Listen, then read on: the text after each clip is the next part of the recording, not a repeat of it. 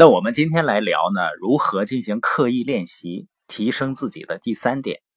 昨天啊，有朋友在社群里问，怎么能够提升自己的表达能力？也就是说，自己学习到的这些理念啊，自己也很认可，但是如何跟朋友交流的时候呢，能够表达出来？实际上这个问题是非常好的，因为提升表达力呢，它是提升领导力的很重要的一个方面。其实呢，方法很简单，就是我们反复在强调的，就是你每天在听播音的时候，要去思考、总结、提炼，然后呢，在社群里分享，可以用文字形式的，那最好呢，用语音来表达。当然，每次分享的时候呢，要刻意在自己的语音啊、语调上去有提高。我们的播音呢，已经有三百多天了。如果从一开始就进入我们社群的朋友，真的能够坚持每天去思考、每天总结，然后去分享，不仅在社群里分享，还跟周围的朋友去分享。那到现在的话，每天进步一点点，到现在已经会有非常惊人的变化了。大家有兴趣也可以听听我最初的那个播音，你听一下，跟我现在的播音有没有什么区别？实际上，任何人啊。你在任何领域，只要刻意的练习相关的技能，你是不可能没有提高的。当然，我也知道呢，即使我跟人们说你如何去刻意练习，提升自己的表达和交流能力，对于多数朋友来说呢，他可能只是听听而已，不会采取行动。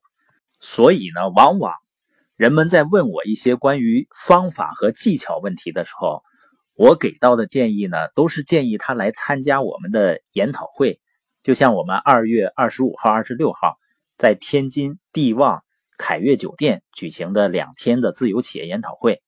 因为一个人啊，他要想真正提升自己的技能，不仅仅是关于方法的，实际上是关于他的自我期望有多高、有多强，他的动力有多强，他的信念。对自己是否相信，而解决这些问题最好的答案是在研讨会上。这也是为什么我能够有成长的最核心的原因。因为这样的研讨会呢，是对我们的大脑一次集中的刻意训练，让我们的大脑呢真正变成我们的资产，而不是负债。这里面呢就涉及到我们关于刻意训练的第三个点，就是。你是否愿意牺牲短期利益？是否呢是一个以长期利益为重的人？什么意思呢？因为所有的学习啊、成长啊和训练啊，它可能都会牺牲和影响一些你的短期绩效。比如呢，有的人总感觉自己时间很紧，他说：“那我还要花时间去学习，还要去分享，还要参加研讨会。”他觉得呢自己没时间。实际上呢，一个人为什么生活会变得忙乱，而且内心会焦虑呢？就是成长的不够啊。所以，我们把你在成长方面的训练都理解为一种投资。投资的意思是什么呢？就是你现在花了一些时间去投资自己的成长，未来呢就会为你赚到更多的时间。换句话说呢，当我们成长了以后啊。我们在单位时间所创造的价值就会大大的不同了。比如你以前用笔来写字，那你一开始用键盘打字的时候，你的绩效是不是降低的？因为一开始呢，一分钟打不了几个字，远远不如用笔写呢更快一些。但是你持续的练习以后呢，最终你可以一分钟打出八十个字，甚至更多，而这是写字永远也赶不上的速度。